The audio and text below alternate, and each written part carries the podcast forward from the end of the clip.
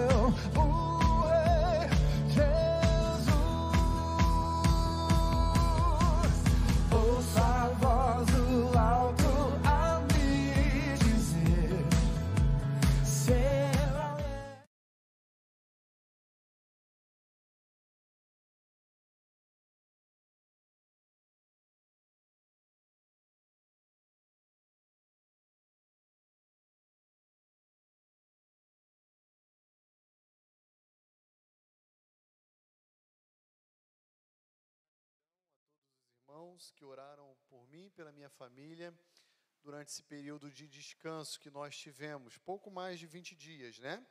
Viajamos, tivemos a oportunidade de reencontrar alguns familiares, fomos ao estado do Rio de Janeiro, de onde a nossa família, minha e minha esposa, eles residem, e eu quero então agradecer a Deus pelo carinho, pelo cuidado, pelas mensagens que nós recebemos aqui ao longo desse início de ano, enquanto estávamos ali ah, descansando. Queria também, eh, antes de nós iniciarmos a nossa escola bíblica, dar uma palavra aos irmãos e compartilhar alguns motivos de oração.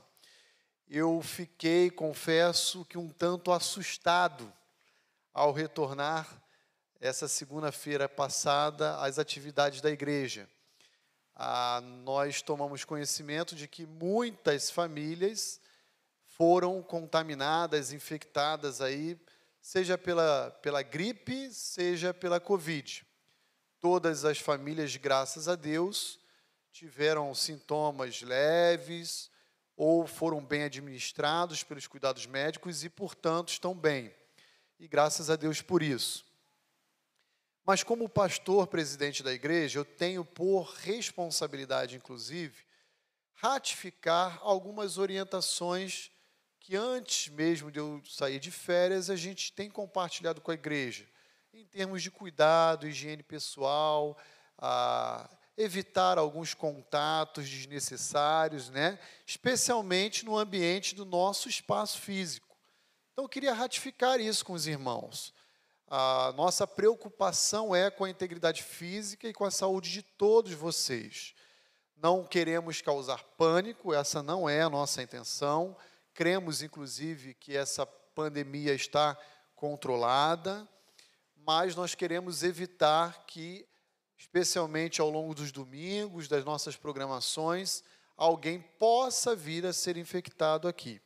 Então, use sempre sua máscara, use o seu álcool gel, esse é o nosso conselho, a nossa orientação, para que você não seja amanhã ou depois surpreendido com nenhum sintoma, seja gripal, seja da Covid, tá bom? Então, a minha palavra como pastor essa igreja é: evitem alguns descuidos que podem acontecer. Quando a gente tem a tendência a relaxar, a gente baixa a guarda. E é nessa oportunidade que a gente é surpreendido com a doença, tá bom? Eu falo isso porque eu fiquei preocupado. Ah, eu quero listar aqui alguns nomes que, quando eu retornei de férias, eu tomei conhecimento e que foram contaminados agora no mês de janeiro. Alguns já saíram do ciclo e outros ainda se encontram no ciclo. Mas tomem cuidado, por favor, gente. É, essa medida é mais de cautela e precaução mesmo com todos, tá bom? Então, fiquei um pouquinho assustado ah, com o número e, e se eu voltar de férias aí no futuro e tiver outra notícia dessa, acho que os irmãos vão orar por mim. Porque o coração desse pastor aqui não vai aguentar, né? De tanto susto. Mas falei com o irmão de Jair, nosso administrador de obras, essa semana. E ele foi, inclusive, hospitalizado, voltou para casa. Estava com uma pneumonia de 30% do pulmão. Ah, estava de férias acompanhando os cultos e as EBDs lá do Rio de Janeiro e soube que o irmão Celso e a irmã Vera, que hoje estão aqui, também contraíram a doença, a Leila, a Tati Lapuma, o Roger, Gustavo Sara, Dejair, a Valdinei, Maria do Carmo, uma, uma leva tudo ao mesmo tempo, né? A Altair, é, tem um grupo bem grande. Então, vamos tomar esse cuidado, tá bom, irmãos? Eu não quero que ninguém me compreenda mal. Outros motivos de oração. Na última terça-feira, o nosso irmão Vladimir, esposo da irmã Claudete, foi hospitalizado à noite no AOC, porque ele sofreu um infarto, um infarto agudo no miocárdio. E é milagre de Deus que ele esteja sob os cuidados médicos. Esse, essa foi a avaliação, inclusive, do quadro clínico do cardiologista. O estado dele inspira muito cuidado. Ele estava na própria casa dele e ele infartou. A, acompanhei a família, tenho acompanhado. A última informação que eu obtive é que ele vai fazer um cateterismo no dia 8 de fevereiro, em Jundiaí, mas que o quadro dele já está estável graças a Deus. Então, lembremos de orar pelo nosso irmão Vladimir. Ah, no último domingo também, o, o nosso irmão Marcos Camarão sofreu um acidente doméstico. Ele estava pintando uma parede da sua casa e ele caiu da escada. Ah, deslocou o ombro. Os médicos tentaram colocar no local, não conseguiram e ele foi para o centro cirúrgico e graças a Deus ele já está em casa de alta desde a última segunda-feira. Ah, então, orem pela recuperação do Marcos Camarão também. Eu estive em contato com a Sônia, sua esposa. Na quarta-feira, o nosso irmão Francisco, marido da Dolores, também teve uma forte crise renal e passou por uma cirurgia. Ele já está em casa, acho que na quinta-feira ele teve alta mas ele vai retornar daqui a duas semanas, porque o quadro dele também continua em observação. Então, lembrem de orar pelo nosso irmão Francisco, marido da Dolores.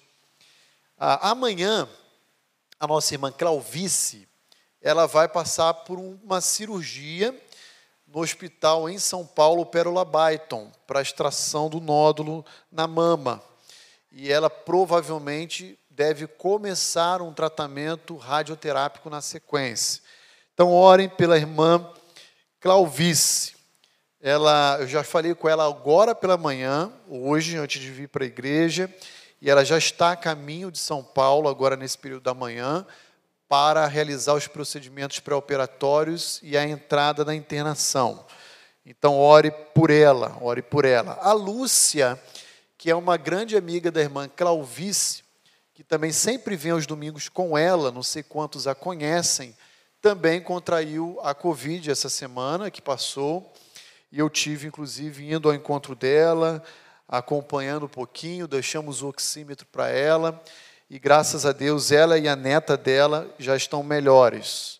Essa informação que eu tive na sexta-feira, a última oportunidade que eu tive com ela. E de sexta para sábado, o nosso irmão Jonatas, que também está em gozo de férias e retorna na próxima quarta, ele também teve um mal súbito em casa.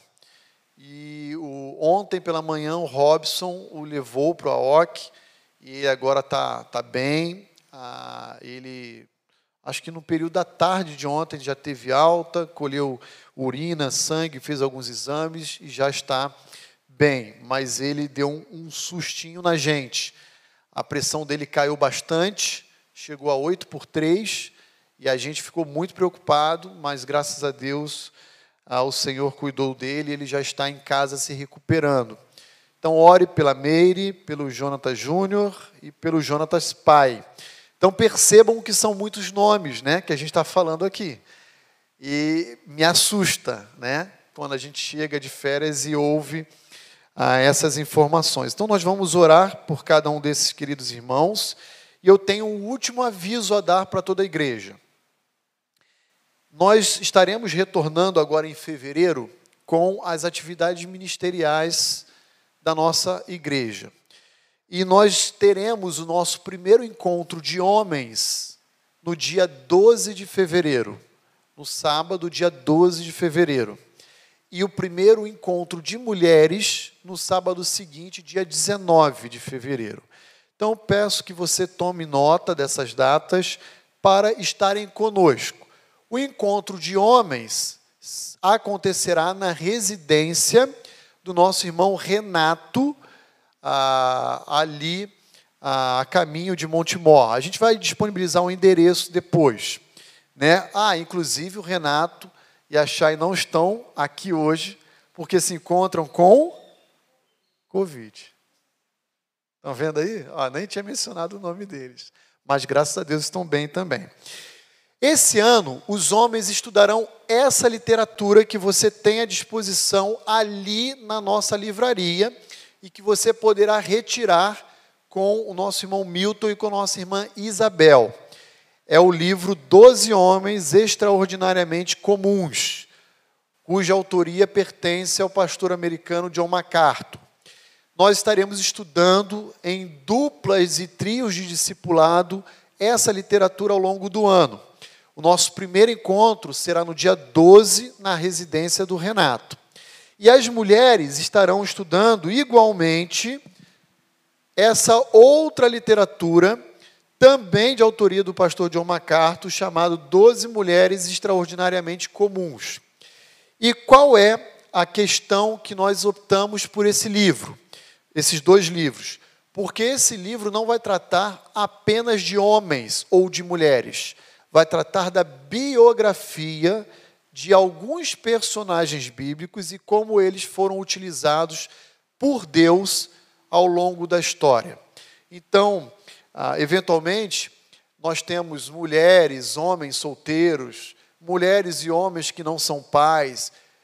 Não tem problema algum, nós não estamos falando de família aqui na proposta do estudo desse ano, e sim de vida cristã de biografia de personagens históricos que a Bíblia nos relata.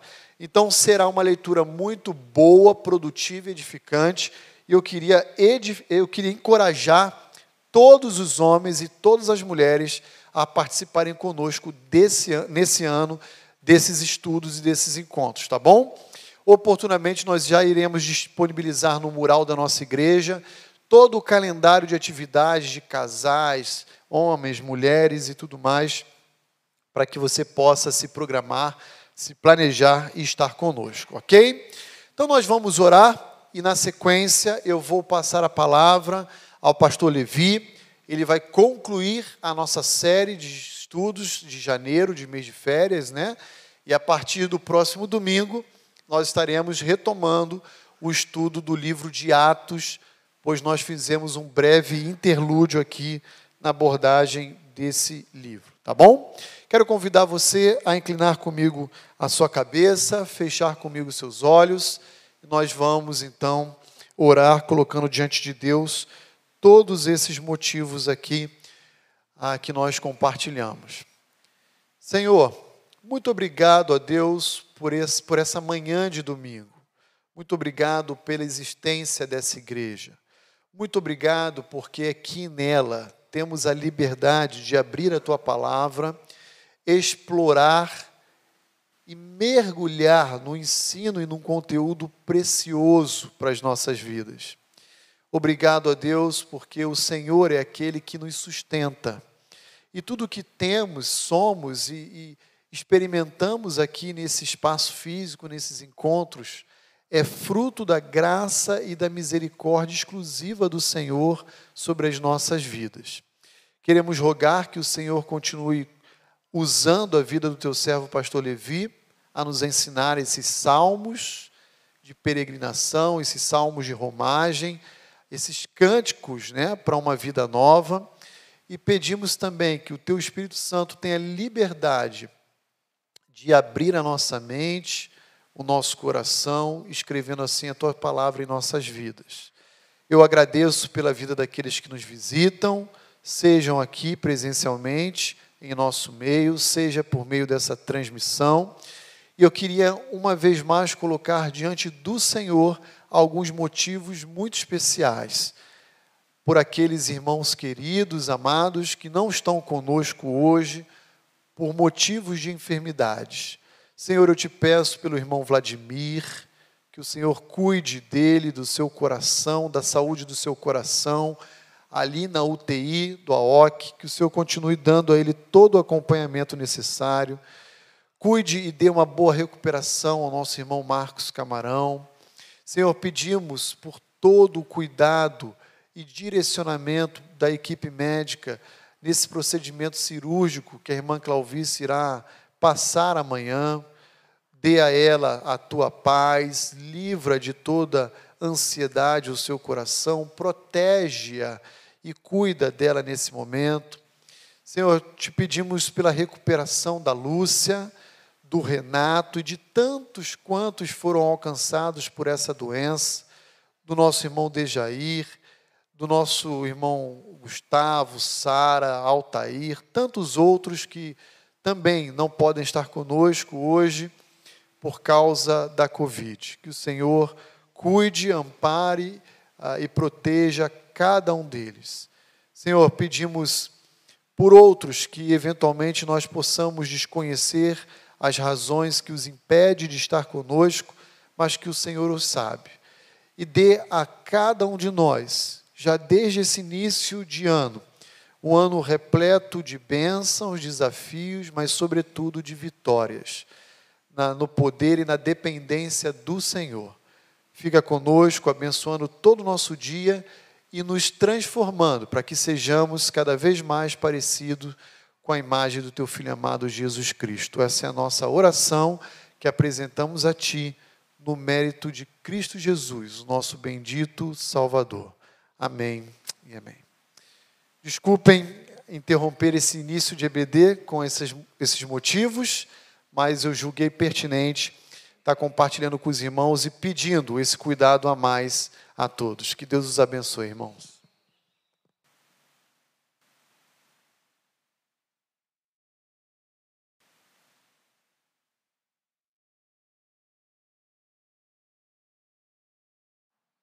Bom dia, meus irmãos. Todos bem? Bom vê-los. Foi difícil de acordar hoje? Chuvinha. Choveu bastante, né? Pensei que a igreja ia demorar para ter piscina de novo, mas e tá chovendo de novo olha lá. Mas a piscina tá, tá aí de novo. O pessoal que chegou agora na igreja, não sei se sabe, mas tinha uma piscina bem aqui na frente aqui que era da chácara. A gente se divertia bastante, dependendo do calor que fizer essa semana aí, se a água tiver aí ainda, dá para aproveitar mais um pouco. Enfim, mas muito bom estar com vocês, tá? Bom também estar com o pastor Rony de volta. A gente fica feliz em recebê-lo. Cadê ele? Sumiu agora, não estou vendo mais ele. Ah, está lá atrás. acho. Ai, ai. Estamos chegando então à nossa última aula dessa série de Ebeira de Férias, né, de Canções para uma Vida Nova. A gente estava estudando alguns salmos, e aí mais especificamente alguns salmos dentro do, do, do grupo né, chamado de é, Cânticos ah, de Degraus, né, que ah, é muito bem traduzido geralmente nas nossas Bíblias como Cânticos de Peregrinação. É, esse conjunto de salmos ele vai de 120 a 134. A gente está tendo a oportunidade de estudar só cinco desses 15 salmos, né? E aí esses salmos eles eram usados conforme os israelitas eles se direcionavam rumo à, à, cidade santa, né, a Jerusalém, ah, para adoração, eles iam então entoando esses salmos, né, se dirigindo ali para as festas cerimoniais, né, os eventos culticos que o povo tinha, né, que eram três: né, a Páscoa, a Pentecostes e as festas dos tabernáculos. E aí, conforme eles iam peregrinando rumo a Jerusalém, eles iam então entoando esses cânticos, né? E a gente escolheu essa série né, por se tratar né, dos salmos, eles ah, muitas vezes eles darem voz né, aos nossos sentimentos, né, às vezes os anseios que a gente como filho de Deus deveria ter né, e aí nos lembra da forma como a gente deveria pensar a respeito das coisas de Deus, né, e em Deus, em momentos que às vezes nos angustiam, ou quando o nosso coração transborda também de alegria. Né, e aí, a nossa intenção quando escolheu essa série é que, ah, de fato, né, ah, isso fique martelando na nossa, esses salmos, né, fiquem martelando na nossa, na nossa vida, no nosso coração, não só durante esse ano, mas durante a vida toda, e também não só esses salmos, mas como todos os salmos, mas não só os salmos, também como toda a Bíblia, né, fique martelando no coração de todos, né, a fim de que a gente de fato experimente a, da, da, verdadeira esperança, né, que tudo isso produza é, vida, santidade em nós. Né, que durante essa nossa peregrinação, né, afinal estamos caminhando também uh, para Nova Jerusalém, né, para vivermos para sempre com o Senhor, que durante essa nossa peregrinação a gente possa lembrar do Salmo 121, foi o primeiro salmo que a gente estudou, que a gente possa lembrar que Deus ele é o nosso protetor. Né, ele é o nosso protetor. E que uh, Ele, né, o Deus Criador de céus e terra, Ele é o nosso protetor e Ele nos protege de maneira perfeita né, como eu tenho falado, a gente não precisa de superstições, a gente não precisa de outros deuses. Né, a gente tem o único Deus vivo, verdadeiro, né, Criador dos céus e da terra, né, e Ele, ah, Ele é quem cuida de nós, e nisso a gente pode conservar os nossos corações em paz, confiantes, né, que Ele está cuidando da gente e que Ele vai fazer a gente chegar lá no fim. Né, ele vai fazer a gente completar essa carreira que nós estamos traçando. Que a gente lembre também do Salmo 126, né, lembrando que nós somos o povo da alegria, né, e não tem crise financeira, não tem crise familiar, não tem uh, problema de saúde, não tem pandemia, não tem problema político, social que tira a alegria do povo de Deus.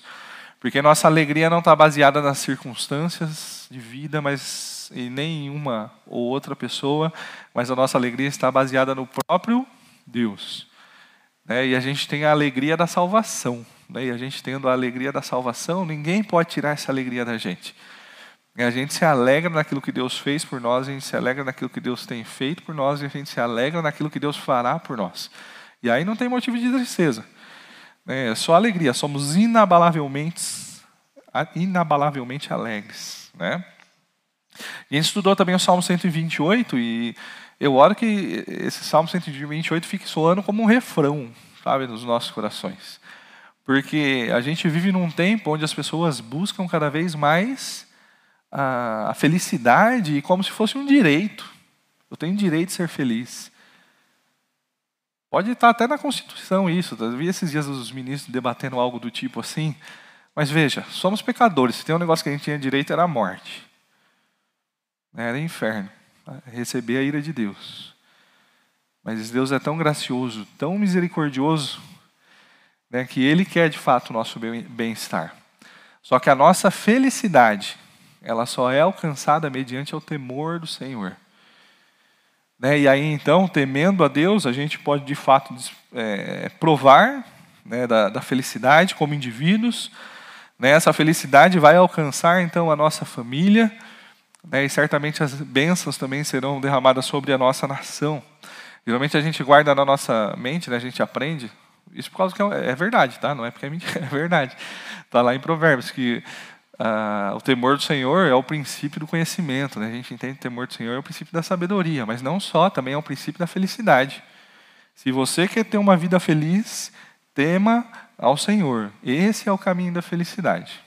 Né? Que isso fique com um refrão no seu coração. Você quer ter um ano feliz, tema ao Senhor. Tema ao Senhor. Esse é o caminho.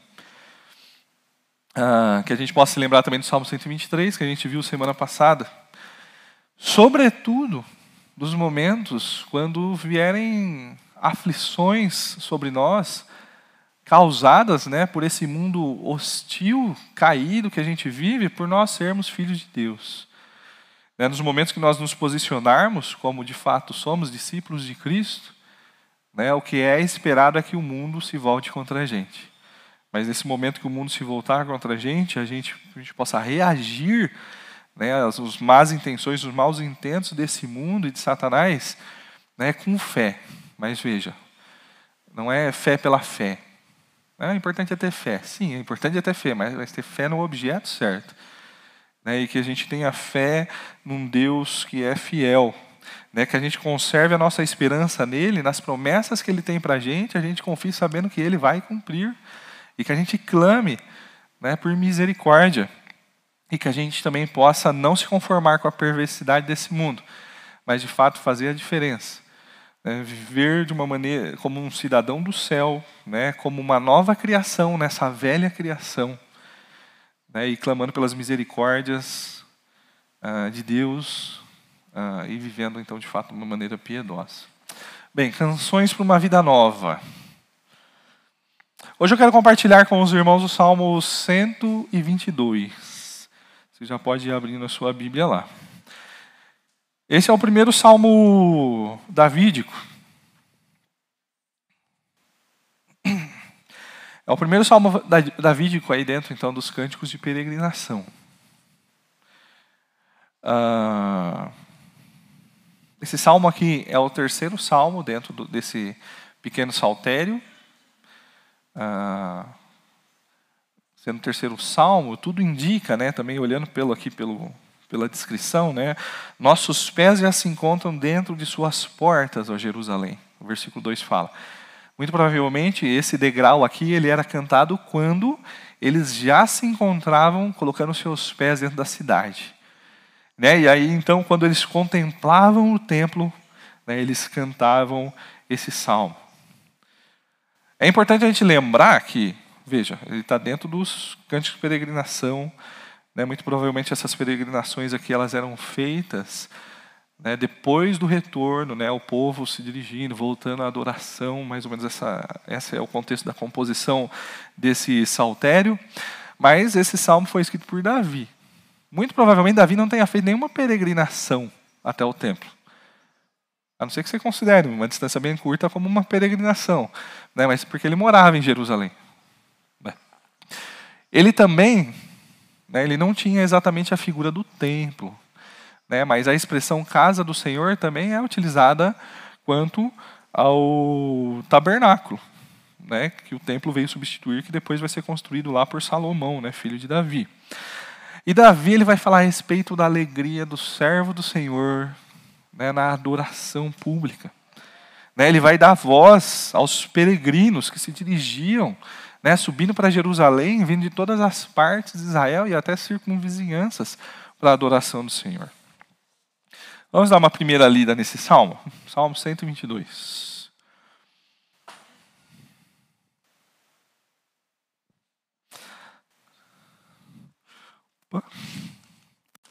Salmo 122. Alegrei com os que me disseram: Vamos à casa do Senhor. Nossos pés já se encontram dentro de suas portas, ó Jerusalém. Jerusalém está construída como uma cidade firmemente estabelecida. Para lá sobem as tribos do Senhor para dar graças ao Senhor, conforme o mandamento Is- dado a Israel. Lá, os tribunais de lá estão os tribunais de justiça, os tribunais da casa real de Davi. Orem pela paz de Jerusalém. Vivam em segurança aqueles que te amam. Haja paz dentro dos teus muros e segurança nas tuas cidadelas. Em favor dos meus irmãos e amigos, direi: paz seja com você. Em favor da casa do Senhor nosso Deus, buscarei o seu bem. Antes de entrarmos propriamente dito no texto, deixa eu compartilhar rapidamente,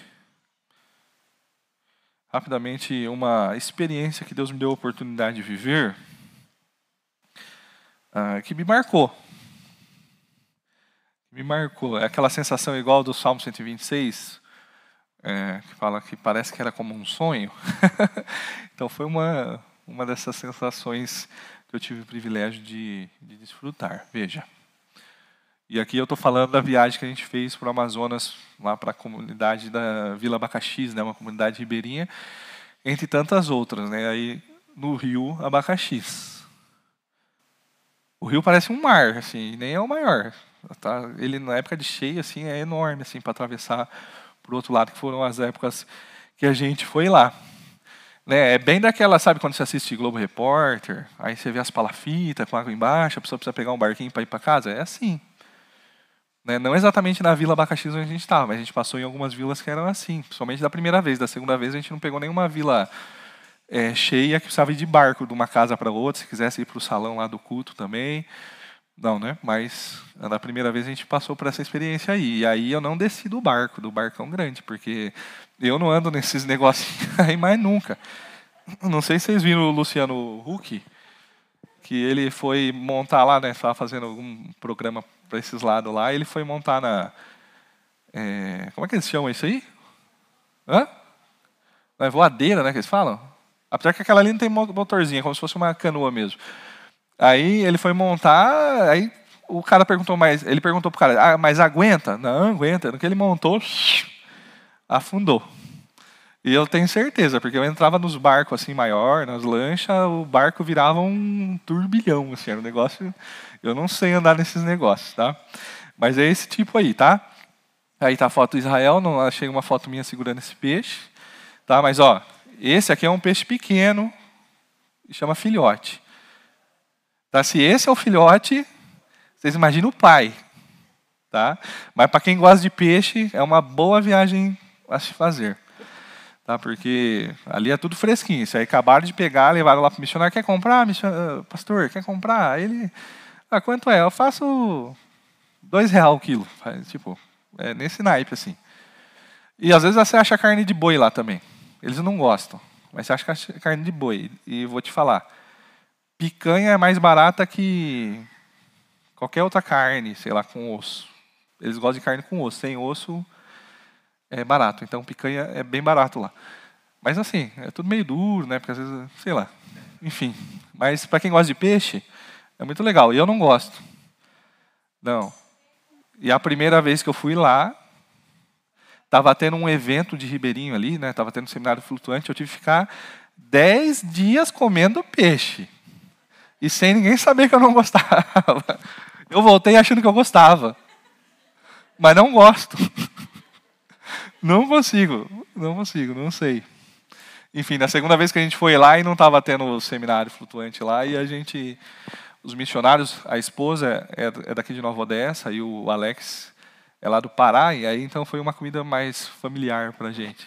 Aí eles colocavam às vezes alguma coisa diferente para só para ter graça. Mas aí os jovens que estavam lá era tudo meio não, não topava.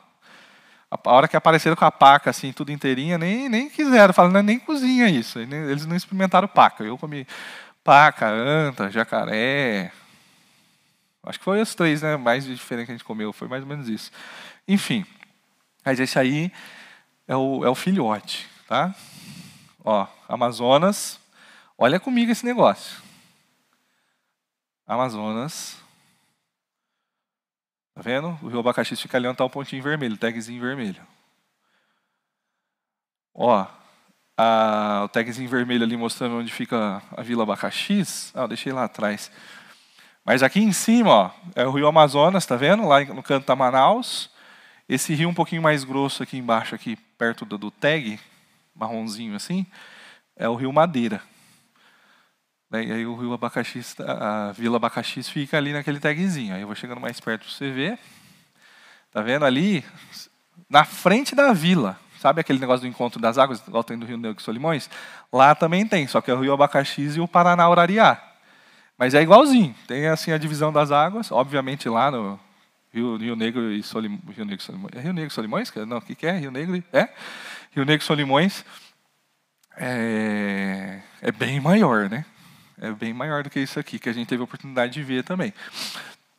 Mas ali você tem o privilégio de ver que as águas não se misturam. O Abacaxi é uma, uma água mais escura, e aí a, o Paraná Urariá é mais marrom. E a vila está bem ali na esquina, ali, onde vai seguir o, o Paraná Urariá e aqui o Rio Abacaxi acabando, se eu não me engano. Muito bem.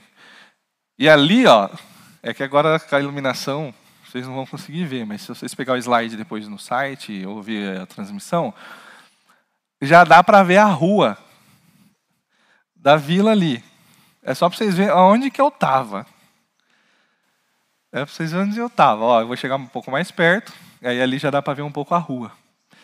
Tá, e aí chegando um pouco mais perto, eu peguei no Google Maps, tá? Dá para ver ali, né? Eu peguei no Google Maps a imagem, e não sei se a foto é atual, porque para mim era para os negócios estar ali, daquele canto ali, mas eu não consegui identificar exatamente. Pode ser que aquele telhadão ali seja de fato o salão de culto, mas eu não consegui pegar exatamente ali. Talvez não seja exatamente recente essa foto mais próxima ali. Enfim, uma das coisas que mais me impactou é que Deus estava me dando uma oportunidade que poucos de nós temos. Veja, é a floresta mais conhecida do mundo. Pelo menos uma das mais conhecidas do mundo. Se não for a mais conhecida do mundo, era chamada de pulmões né, do mundo. Até um tempo atrás já sabe que não, que não é bem assim que funcionam as coisas.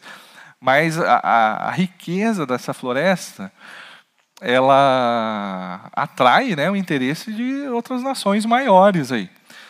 Ah, às vezes eu penso, né, que às vezes no, no meio da floresta ali assim, é, às vezes pode ter árvores, eu não sei quanto dura uma árvore, mas fala que a floresta amazônica, os evolucionistas falam que tem 2 milhões, 2 milhões e 800 mil anos. Se, pô, se eles pensam que é tão antigo assim, imagina que tem a árvore que às vezes foi Deus que plantou ali na criação. Não sei se uma árvore dura tanto tempo assim, né? Mas já parou pensar, é um negócio intocável, tem lugar ali da selva que ninguém nunca entrou. Então tem árvore ali que deve estar extremamente bem preservada, né? Aí você fica começando a, a, a vislumbrar, né? E deslum, ficar deslumbrado com essa criação, né? Quantas vezes a gente ouviu falar disso na escola? Né? Quantas vezes a gente viu um, um Globo Repórter, um documentário falando sobre a floresta amazônica? Quantas vezes aqui na igreja a gente orou por missionários que estavam enfiados lá no meio? Né? E agora, Deus estava me dando a oportunidade de eu estar ali no meio. E aí era um negócio que me chamou a atenção. É, mas ah, o que mais me chamou a atenção não foi exatamente estar lá no meio da floresta amazônica. Eu gosto, eu gosto um pouco de ver estrelas, sabe? Assim, de olhar para o céu. Teve uma vez que a gente estava olhando para o céu e, e, foi aí que começou o clique da onde que eu estava. E, e para, eu estava vendo assim muita estrela. É coisa que a gente nunca viu aqui, pelo menos aqui em São Paulo. Eu não sei se dá para ver isso. Eu imagino que não. Mas aí você, você, você dava, você olhava assim, parece que tinha uma nuvem. Eu, só que não tinha nuvem no céu assim. Você via que não estava um céu de nuvens. As nuvens eram estrela. É tanta estrela que você vê nuvem de estrela. É um negócio assim surreal. E aí, naquele momento, eu comecei, cara, começou a cair a ficha do lugar onde eu estava. E no culto que eu fui participar logo em seguida, eu comecei a, a pensar que eu estava naquele lugar que Deus me colocou ali, que tipo me dando o privilégio de contemplar a criação de uma perspectiva diferente, ah, num lugar que poucos têm oportunidade de estar ali. Mas, cara, eu estou ali adorando a Deus Né? Eu estou ali adorando a Deus. E veja, eu não estou ali só adorando a Deus, tipo cantando um louvor, fazendo uma oração porque eu contemplei, mas eu estou em comunhão com os meus irmãos que moram naquele lugar ali. Né? E ah, aqui é uma atividade que a gente fez com os jovens. Né? Ali está tá eu no canto ali. Não, mais branquinho talvez, não tem uma turminha lá que era de Atibaia que mudou para lá também. Né? E o mais interessante aqui, era a gente ia fazer no sábado esse evento aqui. Lá não tem internet. Telefone também não. Aí como é que você avisa o povo que vai ter o programa? Eu sei que o Alex ia na beira do rio assim, tava passando um barco, aí o missionário chegava, tá indo para onde? Aí tô indo para tal lugar. "Ah, avisa que sábado os jovens têm não sei o que aqui. Falei, isso não vai dar certo, né? A gente não acreditava. Aí estava dando horário, eu não lembro exatamente, mas vamos supor que era duas horas. Aí uma e meia, uma e quarenta, nada assim. De repente começou a chegar um monte de barco. Aí chegou a galerinha. aí. Mas bem interessante. Aí aqui com a gente, com WhatsApp, telefone, com as mídias sociais da igreja, tudo. Às vezes tem gente que fala, pô, não estava sabendo. Né? Não foi atrás saber, né? Também. Enfim. Mas olha, essa aqui é a igreja da Vila Abacaxis. A Vila Abacaxis ela é mais velha que Manaus, a história. Pelo menos contaram para a gente, ela é mais antiga que Manaus. Ela foi até considerada a possibilidade de ali virar a, a capital do Amazonas. Alguma coisa deu muito errado, que só ficou aquela ruazinha ali, né? Mas ela foi considerada até parece que para ser o, o- a capital do Amazonas. Contaram a história para a gente lá. E ali a, aí a igreja. Você vê que ela tem um pouco mais de estrutura, né? Aí é dentro da igreja, lá está o Hércules pregando. Foi um dia que choveu, uma chuva torrencial, e a telha é de alumínio. Eu que ia pregar. Começou a apagar a luz, acendi a luz. Eu ia me atrapalhar todo pregando, mas o Hércules falou que ele queria muito pregar. Aí, graças a Deus que foi ele que pregou, porque eu ia me atrapalhar todo, eu não ia conseguir pregar. Ele conseguiu. mas aí a igreja, o Hércules está pregando ali. Né, aqui é uma outra vez, está o pastor Vitor ali, o missionário Alex na frente. ah, e a igrejinha aí, reunida. Pra vocês terem ideia como é que é a igreja. Ó. A igreja está lá no canto. Lá. É a segunda casinha da esquerda para a direita. Ó, chegando mais perto, a segunda da direita, esquerda para a direita. Ó, a igrejinha. Ó, a igrejinha. Pá, tá vendo? Congregação Batista em Pedral é o nome da comunidade. Tem umas 50 pessoas. Veja. Israel, mais uma foto. Eu falei que era só uma, né? Mais duas. Israel estava dando aula na EBD, ali. Uma outra igreja, sei que parece eu que estou subindo ali, mas é meu pai. Acho que essa aí é Maruim, alguma coisa assim. Igreja Batista Betel. Essa aqui é uma igreja batista lá em Terra Vermelha, é uma tribo indígena já. Ah, Quem acompanha a rede social, Wilson Porte, ele postou uma foto essa semana ele na frente dessa igreja. A gente teve a oportunidade de estar lá também, passar só por lá.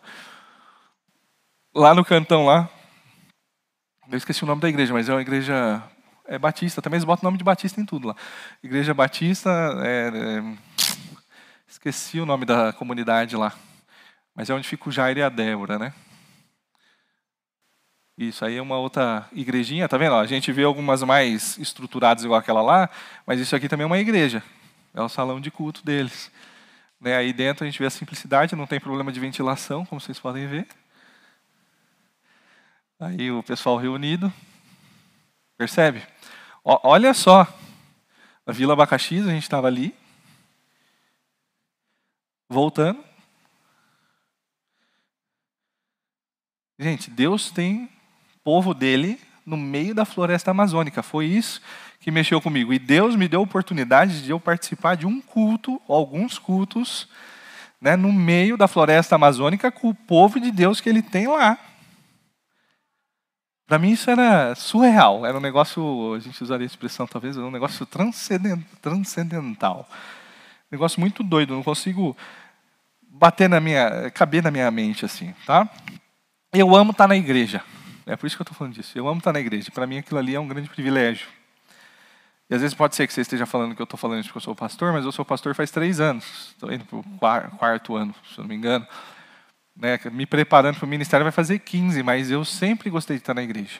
Sabe aquele famoso ratinho de igreja? Eu era desses, nunca dei trabalho para ir para a igreja. Mesmo quando adolescente, eu gostava de estar na igreja, né? Eu sou um viciado em igreja. Eu gosto de estar aqui, às vezes mesmo durante a semana eu estou aqui, e é gostoso estar aqui, mesmo sabendo que a igreja não são essas paredes, não é esse lugar, mas não tem como estar aqui e não lembrar de vocês. Né? E aí então, isso mexe comigo, mas eu não vou chorar não. Né? E aí hoje eu escolhi o Salmo 122 para que a gente pudesse estudar juntos. Né? Confesso que achei um pouquinho des- desafiador você pegar o contexto do, do culto do Velho Testamento, do pessoal da Antiga Aliança, né? E aí então agora você transportar e trazer aplicações né, para o culto da igreja. Ah, mas depois de alguns anos de pandemia, eu acho que eu já posso praticamente dizer isso, né? Vai completar dois anos, né, vários meses aí de, de pandemia. Ah, eu acho que é válido a gente falar um pouquinho sobre esse assunto. Ah, e veja, não é um problema só desse, do presente agora, a gente sempre lidou com isso, mesmo antes da pandemia. Né, mas a gente precisa compreender cada vez melhor né, a alegria que o crente deve ter né, quanto a, a relação, com relação ao, ao ajuntamento do povo de Deus, né, com a adoração pública, com a adoração comunitária. Uma vez um pastor muito experiente, né, bem senhorzinho, ele disse que a luta do pastor é tan- tanger para dentro das é, a luta do pastor é tanger para dentro as ovelhas ah, que estão dentro querendo sair para fora do aprisco. É, A luta do pastor é tanger para dentro as ovelhas que estão dentro querendo sair para fora do aprisco. A gente convive com isso já, com esse problema já há, há- há muitos anos. Mas por que isso aqui é uma luta tão grande? Né? Por que, que a gente abre mão do culto né, para os momentos de comunhão da igreja? Às vezes por coisas tão menores, tão menos significativas. Né? Por que, que nós, às vezes, vemos a nossa presença no culto como se fosse um, um peso? Né? O peso de uma obrigação e não um grande privilégio a ser desfrutado.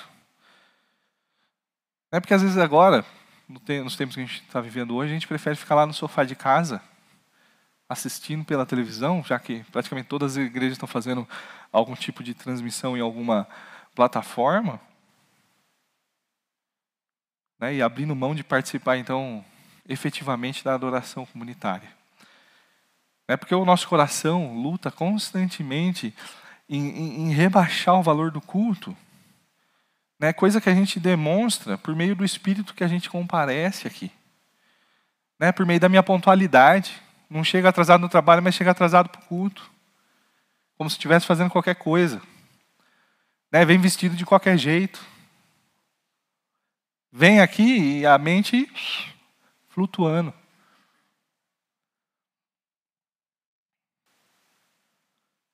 Né, As conversas, às vezes, que a gente tem quando acaba aqui o culto, ou um pouco antes do culto, né, pode ser chamado qualquer coisa, menos comunhão. Porque falou do futebol, falou do, sei lá, da, da a fofoca mais quentinha que tinha podia, mas não falou né, de Deus, da bênção de Deus, da graça de Deus, da misericórdia de Deus entre os irmãos. né? São muitos porquês. E aí eu quero que nós olhemos então para o Salmo 122, para a gente ver que o povo de Deus unido ele deve nutrir, ele deve nutrir um coração dedicado à adoração, com alegria e com zelo. Certamente eu não vou esgotar o assunto aqui hoje. Minha intenção não é fazer uma teologia do culto, mas é a gente conversar um pouquinho a respeito do, do Salmo 122 e pensar um pouquinho da forma como a gente trata o culto é, e a- a- os momentos de comunhão que nós temos ah, como igreja e que as verdades que a gente ouvir aqui fiquem martelando nos nossos corações para que a gente, quando começar às vezes a segunda-feira ou domingo, logo depois do culto, a gente conserve grande expectativa pelo próximo domingo que está por vir. Né? É o próximo momento que eu vou estar com meus irmãos no Soma, né? os jovens, grupos de jovens, adolescentes, qualquer coisa do tipo. Né? Porque não existe nada melhor do que estar junto com o povo de Deus. Certo? Isso aí. Vamos lá, a primeira lição que a gente tira do Salmo 122. A primeira lição é a alegria pela expectativa da adoração. Né? o povo de Deus ele deve nutrir uma efusiva alegria diante da adoração comunitária. Olha o versículo 1. Alegrei-me quando os que me disseram, vamos, com os que me disseram, vamos à casa do Senhor. Você já parou para pensar um pouquinho na, na acessibilidade que você tem para cultuar a Deus? A prova é Deus que você nascesse no tempo, nesse presente tempo, sobretudo nesse país que é, é livre, pelo menos ainda, uh, onde você tem diversas oportunidades de poder se reunir com seus irmãos, com o povo de Deus, em momentos de adoração. Agora, um judeuzinho, vivendo na velha aliança, ele não tinha esse mesmo privilégio. Ele tinha três oportunidades dele ir né, para Jerusalém para prestar culto. Ele deveria ir pelo menos uma dessas oportunidades. E veja, a adoração hoje não envolve um lugar específico, né, não envolve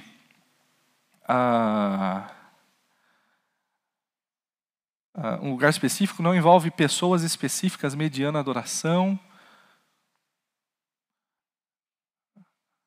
A adoração do Antigo Testamento, ela é um tanto restritiva. E a gente vê né, tanto Davi quanto os peregrinos cantando, né, que quando me disseram, vamos à casa do Senhor, o coração deles se encheu de alegria. E pensa comigo, hoje, a gente tem diversos privilégios e vantagens. Né, naquela época, não tinha os carros que a gente tem hoje. Né, não tinha direção elétrica, né?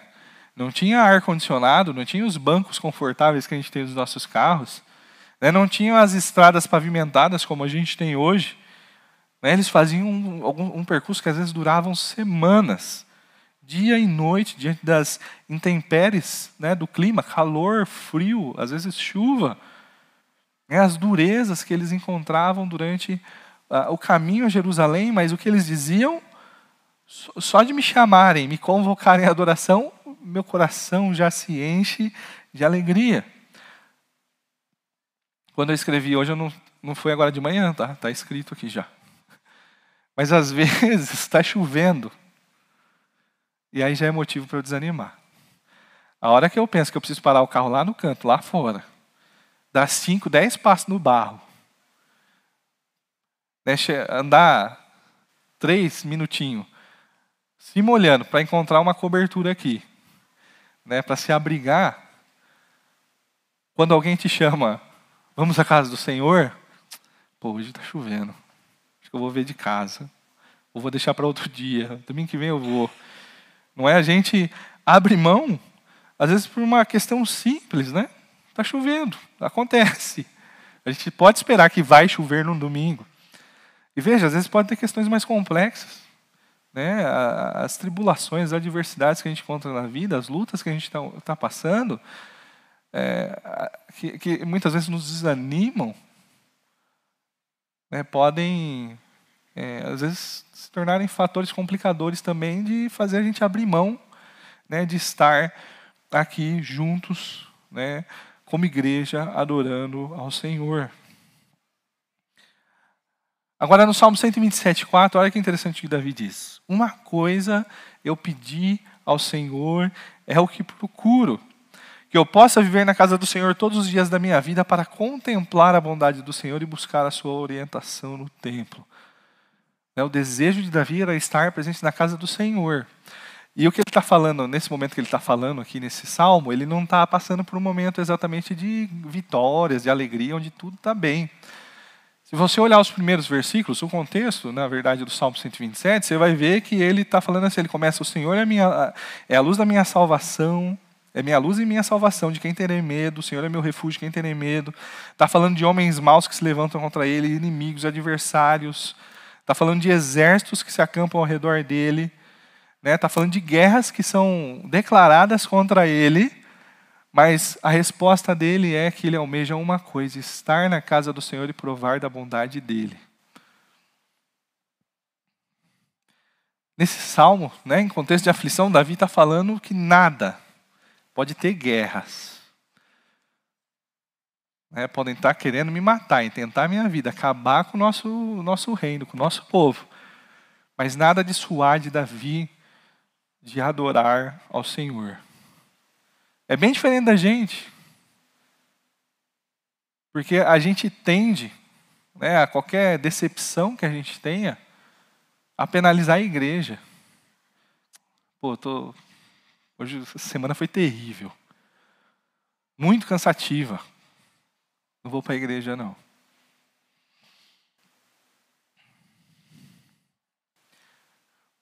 Versículo 1: Alegrei com os que me disseram: Vamos à casa do Senhor. Não há lugar melhor, não há coisa melhor a se fazer do que estar com o povo de Deus para prestar culto, adoração ao Deus vivo e verdadeiro. De fato, sabe, a caminhada do peregrino, e todo mundo nas suas experiências pessoais certamente comprovam isso, ela é dura, ela é sofrida. Mas porque a gente tem certeza daquilo que deve ser feito, a gente assume o compromisso e cumpre com ele, obedece ao Senhor, vem prestar culto ao Senhor e se alegra reconhece o privilégio que tem, nutre grande expectativa só de ouvir um convite à adoração.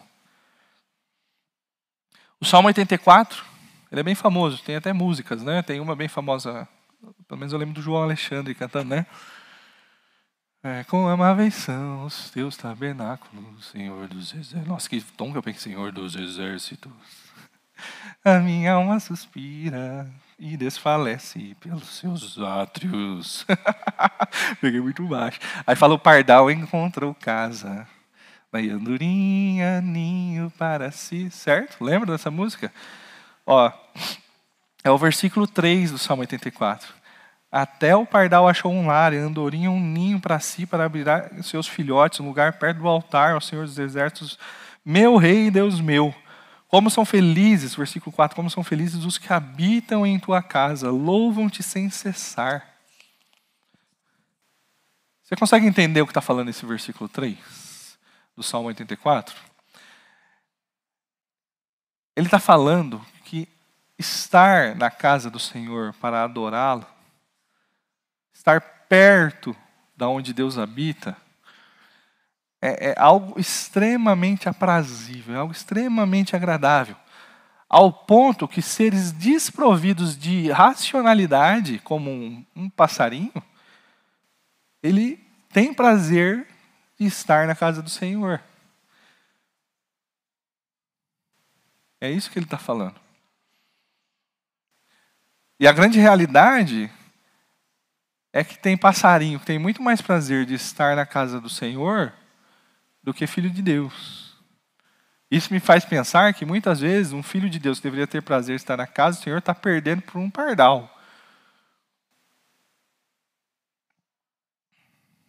Atos 2, 46 e 47 diz assim: Todos os dias, todos os dias continuavam a reunir-se no pátio do templo, partiam o pão em suas casas e juntos participavam das refeições com alegria sinceridade de coração, louvando a Deus e tendo simpatia todo o povo. Atos 2, né? todos os dias eles se reuniam no pátio do templo. Né? A igreja ela tinha recém surgido aqui, tinha recém sido inaugurada. Eles estavam impactados, eles estavam deslumbrados, apaixonados por estar fazendo parte agora desse novo momento, né? desse povo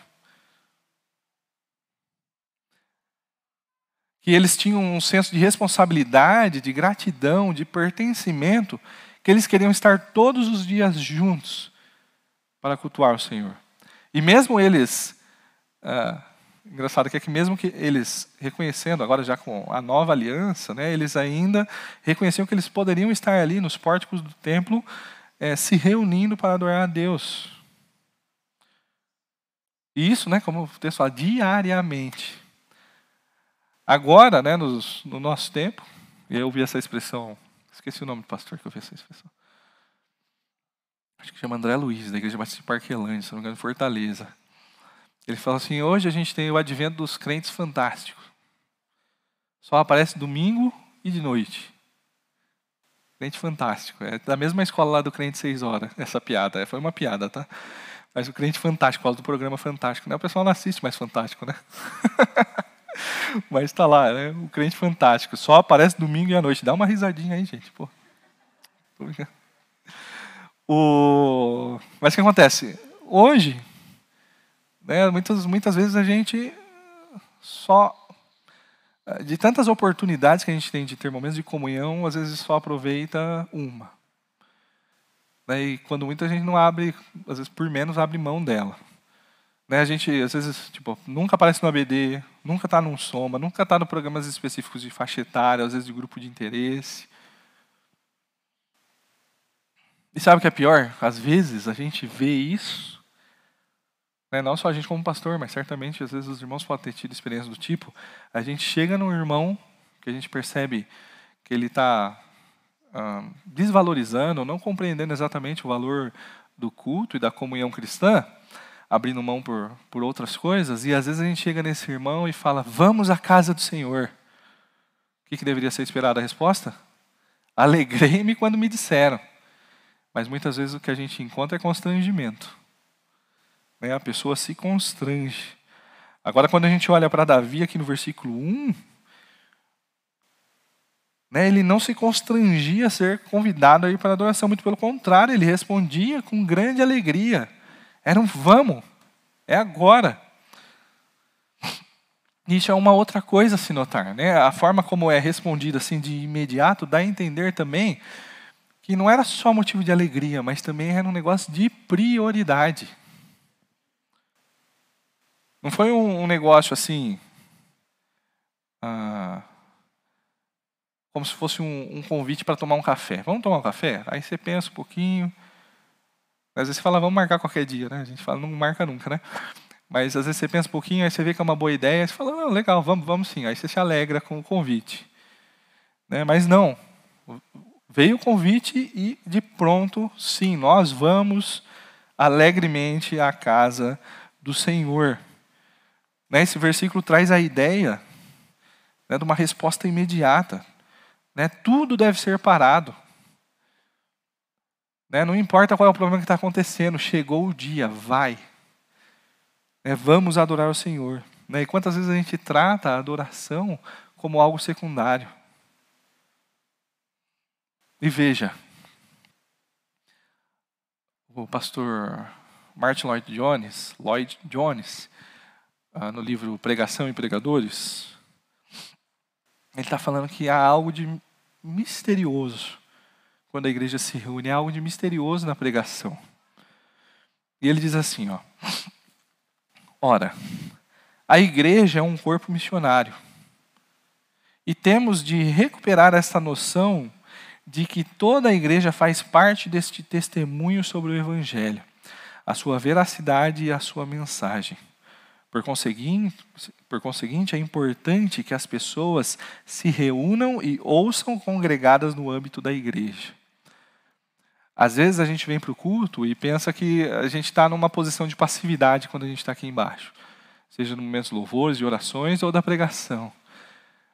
É o que o pastor Lloyd Jones está nos dizendo aqui é que a, a igreja ela faz parte até mesmo da pregação. Né? Porque ela confirma a sua veracidade, confirma a mensagem, ela testemunha junto com a pregação né, do, do, do, do da, da verdade do Evangelho. E aí ele continua dizendo assim: o homem que pensa que tudo isso pode ser realizado por meio de leitura ou apenas por assistir televisão, está perdendo de vista o misterioso elemento da igreja. Veja, essa é uma realidade dos nossos dias hoje. Muitos de nós estamos abrindo mãos de estar aqui para prestarmos cultos juntos, reunidos, presentes, para ficar em casa assistindo pelo YouTube. Uma coisa é uma necessidade, outra coisa é a minha vontade, certo? E ele continua: que elemento é esse, esse elemento misterioso da vida da igreja? Que elemento é esse? É aquilo que o nosso Senhor estava sugerindo, penso eu, quando disse: Porque onde estiverem dois ou três reunidos em meu nome, ali estou no meio deles. É um contexto de disciplina. Mas veja, quando a igreja está reunida, Cristo está presente, até mesmo pra, na autoridade dele para uh, disciplinar né, o, o crente é, obstinado. E ele continua. Este é o grande mistério da igreja. Existe algo na própria atmosfera do ajuntamento do povo de Cristo, quando este povo se reúne para adorar a Deus e ouvir a pregação do Evangelho. Veja, às vezes a gente acha que não vou participar do culto, sabe? Vou acompanhar da internet, vou ver a pregação depois. E eu vi, tá? Eu fiquei alguns dias em casa com esses negócios de isolamento, acompanhando o culto de casa pelo YouTube. Eu vi o desafio que é para você prestar atenção e se concentrar. Você não se concentra igual você fica aqui. Né? É, é a rotina da casa acontecendo, porque não é o ambiente propício para aquilo. Né? Você está ali, às vezes, na rotina comum da casa, como eu disse. Você está ali, ninguém está te olhando, né? você não tem o constrangimento junto, você não está na mesma esfera. Aí o celular, notificação, às vezes está vendo pelo, no próprio, como é que fala? No próprio celular, né? e aí vem as notificações, aí peraí, agora aí você olha e pronto, aí você já se distraiu todo. Né? Enfim. Percebe? Deus ele se manifesta na vida do crente, mas também de uma maneira muito especial na, no ajuntamento dos crentes. Né? Efésios 2, 19 e 20 diz assim, ó, Efésios 2, 19 e 20. Portanto, vocês já não são estrangeiros nem forasteiros, mas concidadãos dos santos e membros da família de Deus, edificados sobre o fundamento dos apóstolos e dos profetas, tendo Jesus Cristo como pedra angular, na qual todo o edifício é ajustado e cresce para tornar-se um santuário santo do Senhor. Você faz parte desse edifício que foi erguido sobre o fundamento dos apóstolos, no qual Cristo é a pedra angular. 1 Pedro 2,5 diz que vocês estão sendo utilizados como pedras vivas na edificação de uma casa espiritual para serem sacerdócio santo, oferecendo sacrifícios espirituais aceitáveis por Deus no meio de Jesus Cristo, por meio de Jesus Cristo. Cada um de nós somos pedras dessa edificação. E a hora que estamos juntos, Deus se manifesta de maneira especial entre nós. A proclamação sur, ela, ela surte um efeito diferente quando estamos juntos. E às vezes a gente brinca, né? Com aquela expressão, o jeito pentecostal, né? Que às vezes encontra o irmão durante a semana, vê que o irmão faltou, e fala, oh, irmão, o culto foi tão gostoso. Fala, você perdeu sua bênção. É verdade. Você falta no culto, você perdeu sua bênção.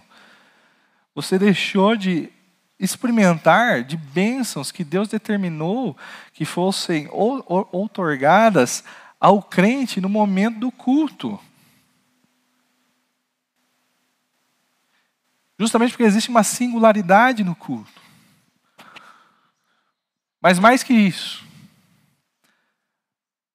quando eu falto na igreja, não sou eu, só eu que perco. Mas vocês também perdem.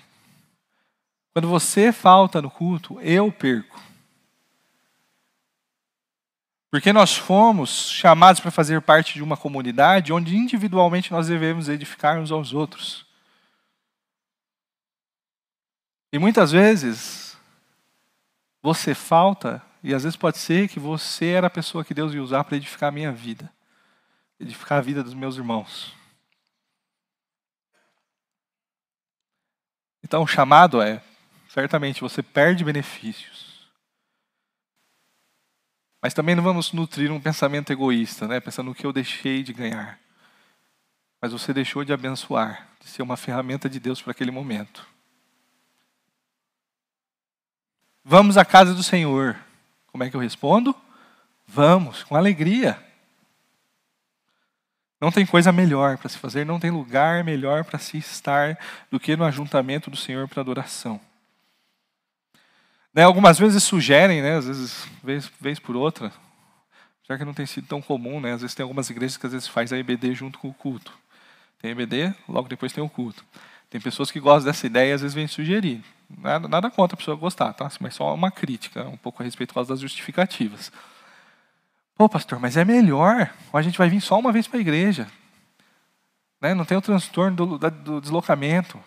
A gente consegue aproveitar melhor o dia. Veja, os peregrinos ficavam semanas para ir adorar o Senhor. Né? Às vezes a gente, questão em Dayatuba ainda, quem mora longe demora quanto tempo para chegar aqui? 15 minutos, 20, meia hora que seja. Não é? Não é nada. Isso não é nada. Tem gente que lá em São Paulo você vê, às vezes pega trem, metrô, não sei o que, tantos ônibus, às vezes é duas, três horas para chegar lá no culto. Né? E aqui, ó, lá onde eu estava mostrando aquelas fotos, a gente foi hum, é, participar de um culto numa comunidade, se não me engano era Maruim o nome. Acho que foi tipo umas oito horas de barco para chegar lá. A gente voltou, dormiu no rio, dentro do barco, obviamente, né? Não. dormiu no barco, no rio. E depois, no final do dia, no final do dia, no amanhecer, a gente continuou a viagem. E a gente foi para aquela igreja de Pedral, que é aquela que eu fui aproximando, assim, onde Israel deu a EBD. É, às vezes, e isso porque a gente estava num barco grande. É, às vezes o pessoal das, das outras vilas mais próximas ali, naquelas voadeiras, aquelas canoinhas pequenininhas, eles demoram. Mas eles vão. E a gente reclama, às vezes, por causa de. Né? Mas ah, é porque é melhor também, dá para aproveitar melhor o dia. Aproveitar melhor o dia com o quê? Para dormir? Você acha que dormir é melhor do que estar tá cultuando ao Senhor?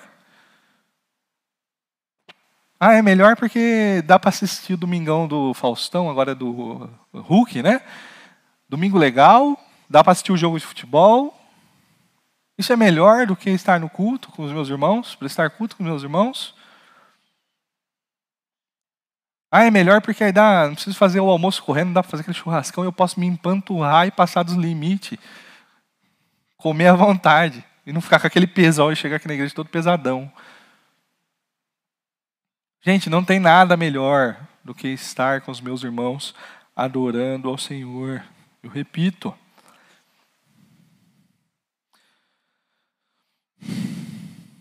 Muito bem. A segunda lição. Eu tenho que correr, né? Tem mais duas. Não, não mais uma. É essa e mais uma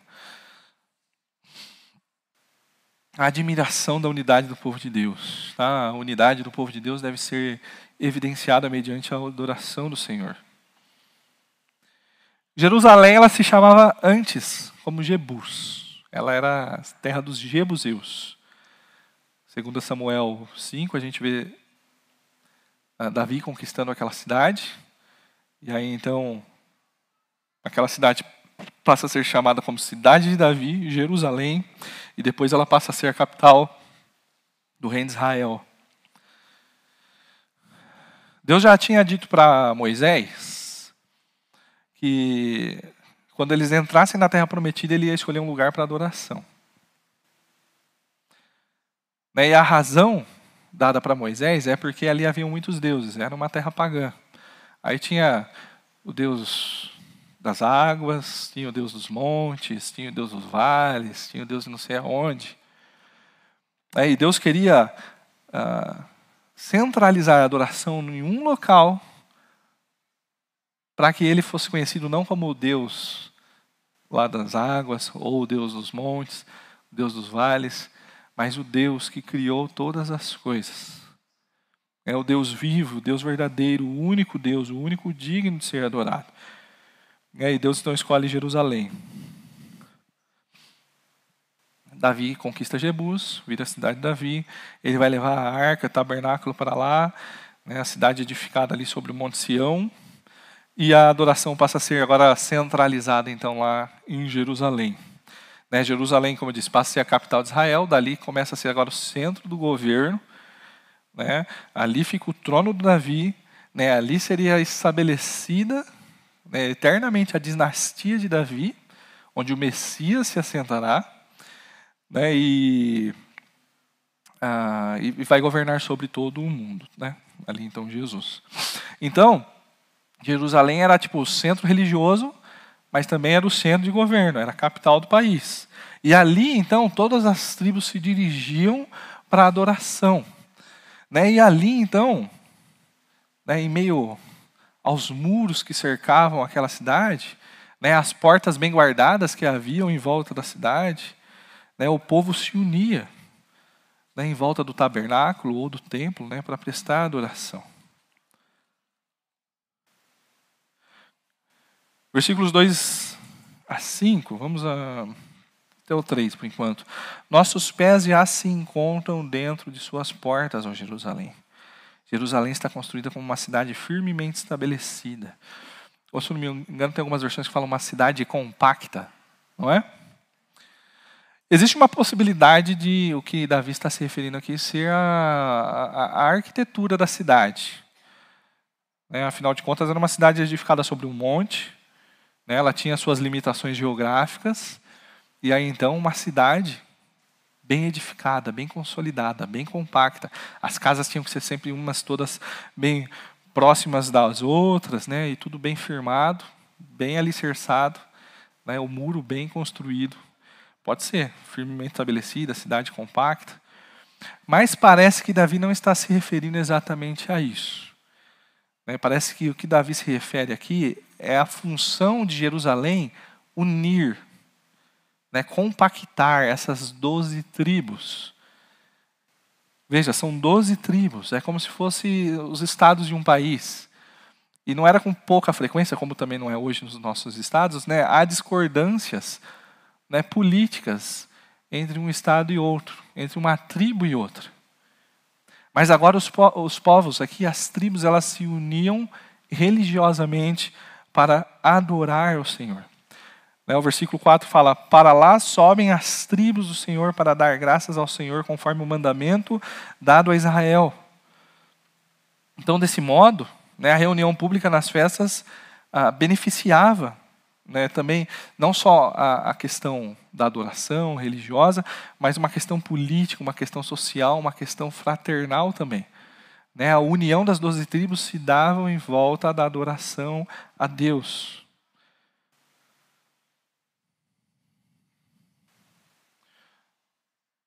Hoje a, a, administração dos propósitos de Deus acontece de forma diferente do que acontecia uh, no Antigo Testamento. Né, no Antigo Testamento nós tínhamos apenas sombras por meio da figura de Israel como povo de Deus. Né, e aí então o Novo Testamento é revelado de maneira mais clara na figura da igreja. Né, quando Israel se reunia em adoração, e ali em unidade, e isso em meio a toda aquela diversidade, era pura beleza, era algo bonito de se ver, era algo bonito de se contemplar, de se entender, de se vivenciar. Aquilo era fonte de admiração. E agora, né, nós vivendo na era da igreja, isso se torna mais magnífico ainda. É só você olhar à sua volta. Né, olha quantas pessoas diferentes, histórias diferentes, origens diferentes, culturas, costumes diferentes. Né, aqui na nossa igreja, aqui se bobear, a gente tem gente de todos os, de todos os estados, mas de todas as regiões do nosso país. Né, a gente tem, de fora, tem gente de fora do país. Né, e Deus nos uniu, nos fez um só povo em Cristo. E nos unimos né, em adoração ao Senhor. Né, 1 Coríntios 12, 12 diz: Ora, assim como o corpo é uma unidade, Embora tenha muitos membros, e todos os membros, mesmo sendo muitos, formam um só corpo, assim também com respeito a Cristo. Pois em um só corpo todos nós fomos batizados em um único Espírito. É, e, pois em um só corpo todos nós fomos batizados em um único Espírito, quer judeus, quer gregos, quer escravos, quer livres. A todos nós foi dado de beber de um único Espírito. Daí, quando vamos para Efésios 4, a gente também continua com a mesma ideia. Há um só corpo, um só espírito, assim como a esperança para a qual vocês foram chamados é uma só. Há um só Senhor, uma só fé, um só batismo, um só Deus e Pai de todos, que é sobre todos, por meio de todos nós. Veja, de todos os povos, como a gente viu na, na, na promessa feita, né, na aliança feita com Deus em Abraão, né, de, uns, de, de, de todos os povos Deus fez um só povo. E Efésios continua falando, né, a partir do 11. E ele designou alguns para apóstolos, outros para profetas, outros para evangelistas, outros para pastores e mestres, com o fim de preparar os santos para a obra do ministério para que o corpo de Cristo seja edificado até que todos alcancemos a unidade da fé e do conhecimento do Filho de Deus e cheguemos à maturidade atingindo a medida da plenitude de Cristo. Deus nos fez um só povo e tudo o que é feito no corpo é para o bem do corpo, é para a edificação do corpo. Né, Deus nos deu os dons, aqui ele cita os dons de apóstolos, profetas, evangelistas, pastores, mestres, mas todos temos dons que Deus nos dá. E tudo isso não é para o nosso próprio benefício, mas é para a edificação da igreja. O versículo 4 traz algo interessante para nós também, aqui do Salmo 122, voltando. Para lá sobem as tribos do Senhor para dar graças ao Senhor conforme o mandamento dado a Israel. Qual é a essência da adoração? Dar graças, render graças ao Senhor. Eles entram em Jerusalém, a admiração do templo, né, a contemplação daquela beleza da, da, da diversidade unida, unificada, e aí então atributos de louvor ao Senhor. Muitas vezes nós vimos para a igreja, viemos, vimos para a igreja ah, com motivações erradas. Mas devemos vir para prestar louvores, render graças. Muitas vezes a gente vem para pedir. Né, a gente vem para dar um ultimato em Deus. Senhor, estou indo agora, se não for, é a última vez que eu piso lá dentro. Muitas vezes a gente vem com o espírito de murmuração, reclamação. Às vezes é só para bater o, o cartão né, dessa atividade religiosa, essa obrigação religiosa que a gente tem. Mas não, né? qual é o espírito, qual é a essência? Graças, render graças, render louvores ao Senhor. Versículo 5. Lá estão os tribunais de justiça, os tribunais da casa real de Davi. Em Jerusalém, né, Davi ele teve o cuidado de congregar, né, de ajuntar tanto a regência do, do povo quanto o culto do povo é a fim de que o povo fosse então conduzido pela mente de Deus. Quando o reino é dividido, Jeroboão ele teme isso. Jeroboão fica com as dez tribos do norte. Ele sabe que se ele permitir que os israelitas desçam né, a, a, a Jerusalém para prestar cultos, eles vão admirar a beleza daquela unificação diante de toda aquela diversidade, né? A beleza do povo unido para adoração. E aí ele vai perder a autoridade dele, a autoridade dele vai simplesmente sucumbir.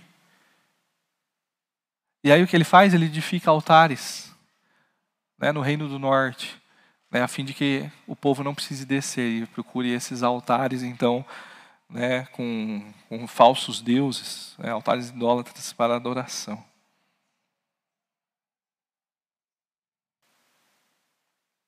A igreja, né, ela é coluna, baluarte do Deus vivo. E muitas vezes a gente acha que a igreja às vezes é só uma reunião social, sabe? Como se fosse uma espécie de entretenimento, um clube, alguma coisa do tipo assim. Mas veja, a nossa comunhão ela é centrada na adoração a Deus. Um Deus que se relaciona e que age no meio de nós. Muitas vezes a gente vem aqui simplesmente só para se entreter, vamos colocar, né? E, e, a gente não busca a sabedoria que há aqui na igreja.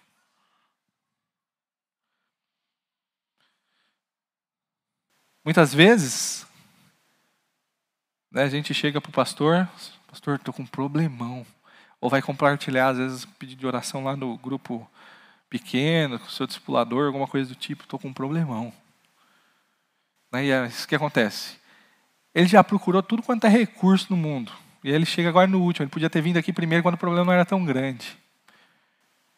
É, mas a gente trata a igreja como se fosse, tipo, sei lá, qualquer coisa. E você só percebe a importância dela a hora que o negócio já já virou um, um problema gigante. Né? Muitas vezes a gente é surpreendido, a pessoa chega aqui na igreja, e às vezes por problemas, sobretudo, né? aqueles que são é, exatamente claros que são problemas do coração. Né? E a pessoa vai falar lá, problema no casamento, estava fazendo terapia? A pessoa morrendo de ansiedade, com um filho indisciplinado, problema com pornografia, estava procurando psicólogo.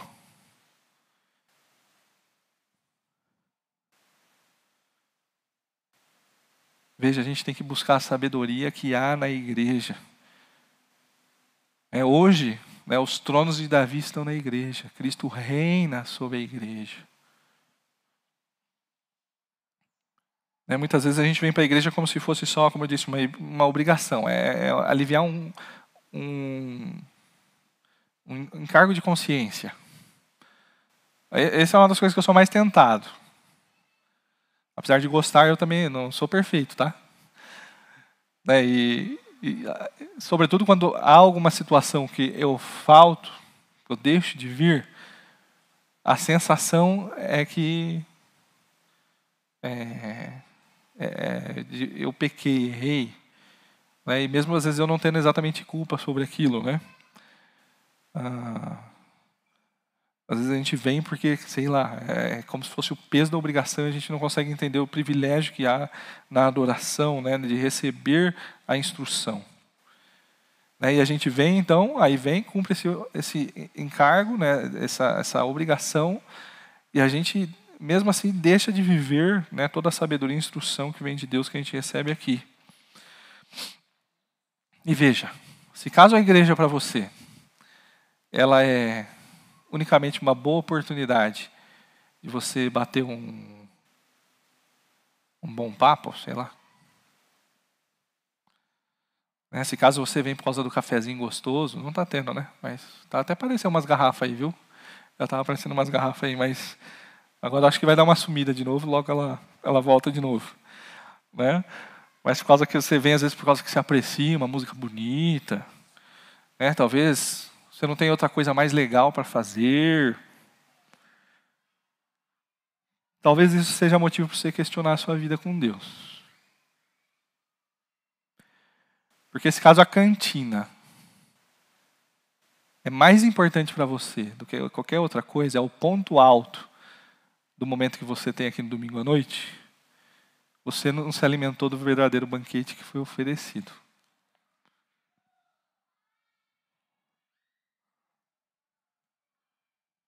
Veja, nossa unidade, quando estamos juntos aqui, ela deve ser evidenciada pela nossa adoração. Nós não estamos juntos aqui é, só porque a gente tem coisas em comuns. Muito pelo contrário. Tenho certeza que aqui a gente tem diversas opiniões diferentes sobre diversos assuntos. Veja, a gente vai entrar num ano político. Estamos. Daqui a pouco começam as campanhas. Não entre na bobeira. Tá bom? De causar uma divisão por causa de um político. Zele pela unidade da igreja. E aqui eu começo a passar para o terceiro, para a terceira lição que a gente tira desse texto, que é o clamor do povo de Deus, né? A oração do povo de Deus deve demonstrar seu zelo pela adoração. Versículo 6 a 9 diz assim: Orem pela paz de Jerusalém. Vivam em segurança aqueles que te amam. Haja paz dentro dos muros e segurança nas tuas cidadelas. Ou algumas versões dizem nos teus palácios, né? Em favor dos meus irmãos e amigos direi: paz seja com você. Em favor da casa do Senhor, nosso Deus, buscarei o seu bem. Veja, o versículo 6 começa em orem pela paz de Jerusalém.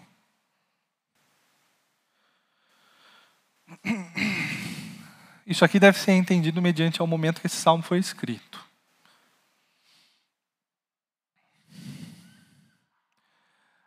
Davi ele era um homem de guerra. E tudo indica que esse salmo foi escrito quando o reino de Davi estava começando a ser estabelecido. Às vezes os muros ainda de Jerusalém poderiam estar começando a ser edificados e ter alguma cara.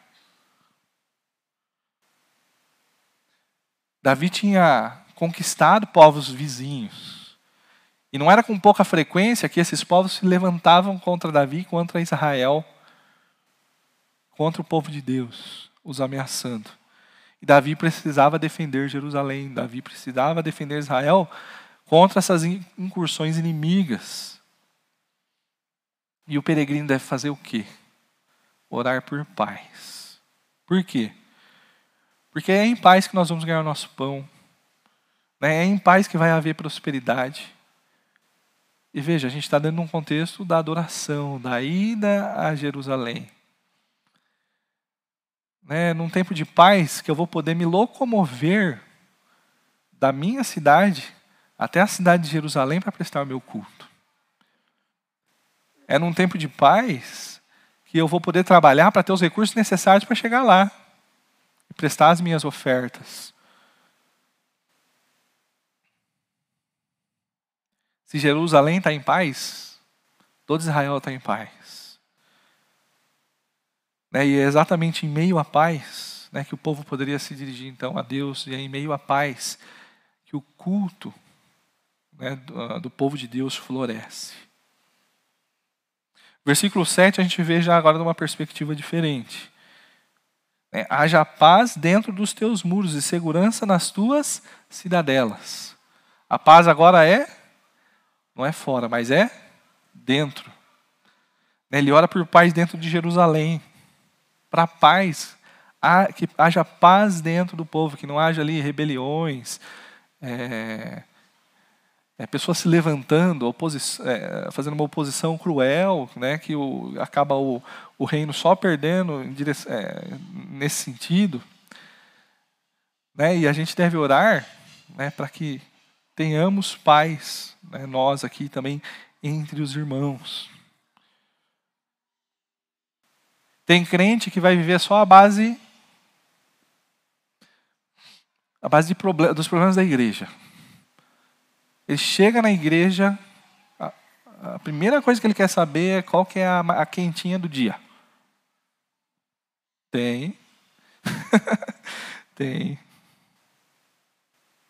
E quando a gente olha lá para 2 Coríntios 2,5, a gente vê Paulo ali falando do contexto de alguém que deve ser perdoado. É, ele perdoa, a igreja deve perdoar e fazer isso em Cristo. É isso para que não tenha aquele ambiente de intriga, né, não, não seja mantido. Né, porque esse ambiente de intriga é, o, é o, o, último versículo desse trecho, acho que é o versículo 11, alguma coisa assim, lá de 2 Coríntios 2. Né, esse ambiente de intriga, de contendas, faz parte dos intentos de Satanás. Porque Satanás ele quer tirar a paz da igreja para que então cesse a adoração. Mas nós devemos zelar pela paz entre nós. Né? Deixar de ser maledicente, deixar de ser fofoqueira, deixar de ser. É viver o que a gente viu lá, 1 João, né? de fato amar o próximo, não odiá-lo. Né? Essa é a atitude esperada de um filho de Deus. O versículo 8. Que oração? Estou acabando. Versículo 8. Em favor de meus irmãos e amigos direi, paz seja com você. Veja, aqui ele estava falando, orem por isso. E aqui ele mesmo resolve, agora eu vou orar por isso. Eu vou orar para a paz do povo. Eu vou orar pela paz em Jerusalém, pela paz de Jerusalém. E eu vou fazer isso para o benefício do meu povo. Porque tendo paz em Jerusalém, o que, que o fiel pode fazer? Ele pode se dirigir lá tranquilamente para a adoração. É, versículo 9. Em favor da casa do Senhor nosso Deus buscarei o seu bem. Veja, aqui é uma, uma resolução que ele assume. Eu não vou só orar, né, mas eu vou assumir esse compromisso. Né, eu vou orar pela cidade, eu vou pedir oração pelo bem da cidade, eu vou proteger a cidade, eu vou contribuir financeiramente, né, com a cidade, eu vou estar presente nas festas, nos momentos de adoração da cidade. Ele não só ora, mas ele também decide agir.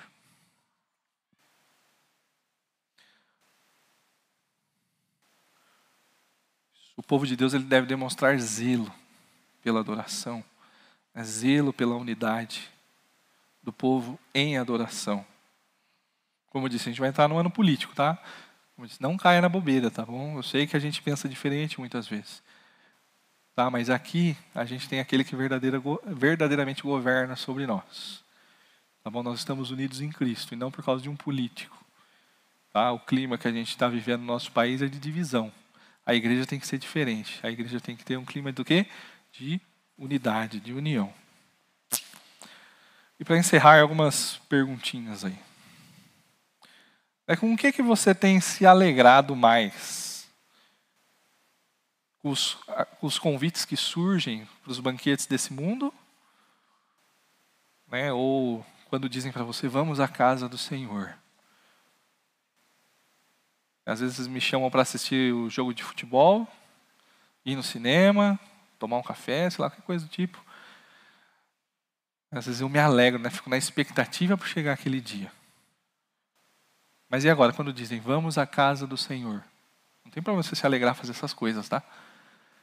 Mas nossa alegria maior tem que ser o quê?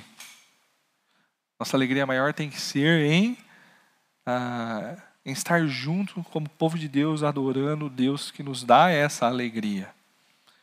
Tá? Veja, a sua vida ela é pautada pelo quê? É, o culto ele é só um apêndice, é um detalhe que tem na minha semana. Ou às vezes é o, é o ponto alto da semana. É onde eu adoro meu Senhor, eu tenho um momento de comunhão com os meus irmãos. Olha o passarinho ali, ó. Está aqui em cima aqui, ó. Tá vendo? Pardal, ó. lá. Ah, um momento de comunhão, como está dizendo. Né? Ou eu vejo, às vezes, esse momento aqui só como uma, uma obrigação. Né? É quando a gente vem aqui, né, em que espírito que a gente vem? É bom a gente avaliar. Eu estou vindo, como eu disse, no, no, sentido de uma obrigação. Né? E aí, às vezes, nisso, ou não nisso, mas às vezes eu venho de qualquer jeito. É como eu disse, no, no trabalho não atrasa. Tá louco, Deus me livre. Vai vir descontado, perco a cesta básica. Não tem uns lances assim? Agora na igreja, parece que é menos importante. É, eu não sou. Pastor Roni, ele gosta de falar que ele é pastor à moda antiga. Estou aprendendo a ser. Não cheguei exatamente no nível dele ainda. Mas estou chegando a ser. Eu concordo com ele, tá? E isso eu aprendi principalmente por causa do meu avô. Ele falava eu vou falar, quando a gente vai para a igreja, a gente vai com a melhor roupa. Às vezes pode ser que eu esteja parecendo um pouquinho mal vestido, mas é a melhor roupa que eu tenho, tá? Mas é a melhor roupa que eu tenho. Tá bom? Pensa na roupa que você se veste. É sobretudo no ambiente do culto. Se você fosse num tribunal, você poderia entrar com essa roupa? Sabe porque você entra com a roupa adequada lá no tribunal e na igreja, às vezes você vem de qualquer jeito? É porque você teme a autoridade lá, o juiz, mas você não teme a verdadeira autoridade, aquele que está sobre céus e terra. Melhor roupa, eu não estou falando necessariamente um terno e uma gravata, tá bom? Não exatamente. Mas a, o que comunica a reverência, né, o que comunica, de fato, decência tá bom, na nossa cultura hoje. É que eu falo, às vezes pode ser que uma camisa sua, uma, camiseta polo sua, uma calça jeans, sei lá, sua calça de sarja, às vezes seja melhor do que um terno, uma gravata que eu tenha. Às vezes melhor roupa é um negócio meio subjetivo. Tá bom? Mas é melhor não só na questão de qualidade, mas é melhor nisso também, na questão de comunicar reverência. Eu sei o que eu estou fazendo aqui e eu dou valor adequado para o que eu estou fazendo aqui. Coisas do tipo assim. Uh, isso. O espírito que a gente vem, né? Às vezes a gente vem aqui, senta, fica voado, fica olhando janela, né? E a gente está tendo um lugar bonito. Às vezes até compreendo olhar para fora. Né? Apesar que a gente está num ambiente de construção, mas logo logo a gente vai ficar todo redondinho, bonitinho de novo, né? Mas eu gosto de olhar o verde, assim, né? Quando a gente olha ah, lá para fora as árvores. Ah, essa árvore aqui teve um devocional. Lembra um devocional que eu falei de umas árvores? O pessoal tem acompanhado eu falei que tem uma árvore que eu sou apaixonado por ela, que é o flamboyant. Essa aqui é um, isso aqui é um flamboyant, ele fica extremamente vermelho. Quando chegar no, no segundo semestre ele começar a florir, muito provavelmente vocês vai ver, vão ver muito eu olhando para fora. Porque eu gosto muito, eu acho muito linda essa árvore. Essa aqui da frente que está com as vagens ali. Tem um ali atrás também, só que é pequenininho. Enfim, mas às vezes você fica olhando para fora, mas no sentido assim, eu estou pensando lá na morte da né, e não estou avaliando, né, ponderando as coisas que estão sendo feitas aqui. Ou seja, eu estou aqui, mas não estou. Estou no ambiente da adoração, estou no ambiente da comunhão, mas não estou tendo comunhão, não estou desfrutando da comunhão e não estou prestando adoração. E geralmente a gente faz isso por causa que hoje né, parece que Deus não mata mais igual aconteceu igual lá com Nadab e Abiú no Antigo Testamento. E aí parece que Deus não está aqui, mas Deus está aqui no meio do seu povo e agindo. E o que aconteceu com Nadab e Abiú lá no Antigo Testamento foi só uma amostra do zelo que Deus tem para com a adoração. A gente não pode brincar com esses momentos e desvalorizar às vezes como a gente faz. E veja, aqui também há um momento de instrução, é um momento que Deus fala com o seu povo por meio das músicas, das orações, da leitura e da pregação da palavra. Será que nós somos guiados de fato pelos tronos de justiça? Né, estamos sendo ensinados por Deus na igreja de Deus? Né, estamos sendo ensinados e moldados né, pela palavra de Deus ou por qualquer cosmovisão que a gente tem aí fora? Novelas, séries, ideologias. Não, somos o povo de Deus e nos alegramos em adorar o nosso Deus. Que essa seja uma playlist uma música na sua playlist esse ano também.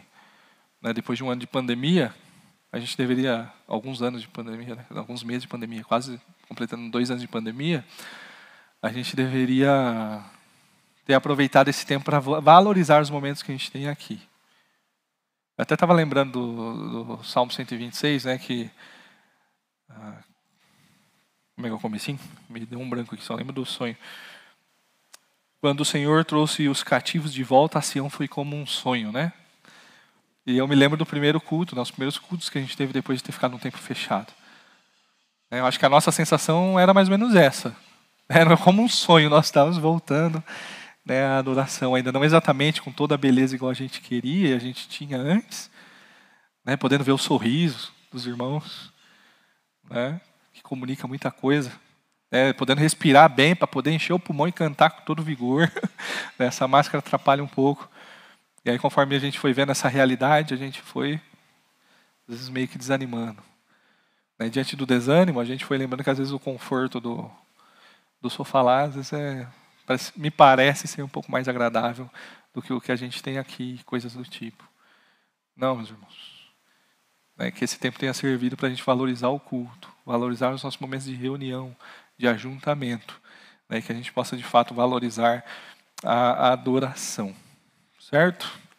Se Deus quiser, está acabando, tá bom? Esse período de pandemia, vamos continuar orando por isso, não vamos cessar. Vamos cantar uma musiquinha? Eu estou cantando todo, a gente está cantando todo, todo domingo, vamos cantar uma hoje também, né? Vamos cantar essa próxima. Aí eu preciso aqui, passe aí, cadê? Igreja, tá bom? Ela, desse autor aí, Tarcísio mas a gente conhece ela por causa do Renascer Praise, lá da, da igreja Renascer.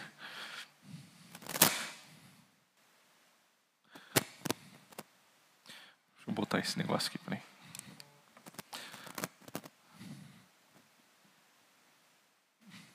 Aí, ó. Vocês já olhando a letra e lembrando. De novo, eu não ensaiei, tá bom? A gente vai junto, tá? Ixi, peraí.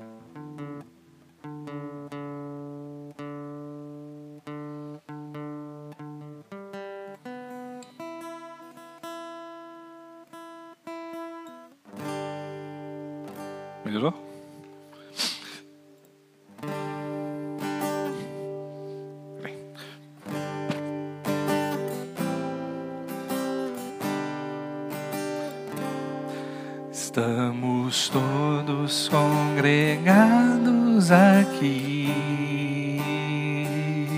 certamente abençoados por Deus,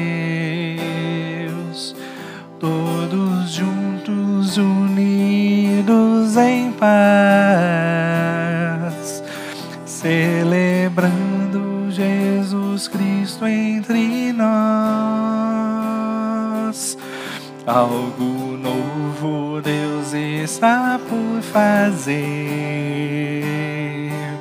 com este povo a quem muito quer bem.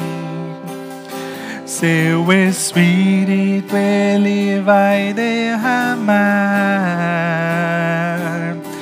uma igreja forte edificar para louvor de tua glória.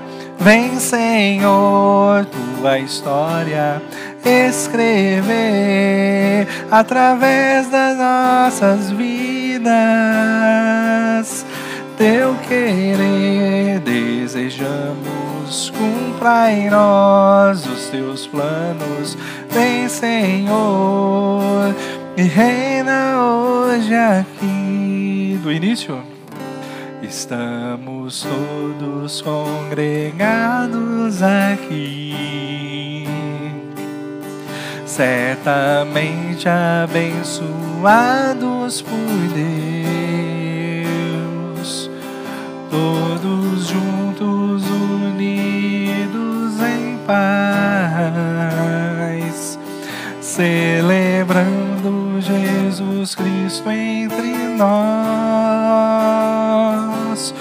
Algo novo Deus está por fazer. Com este povo a quem muito quer bem.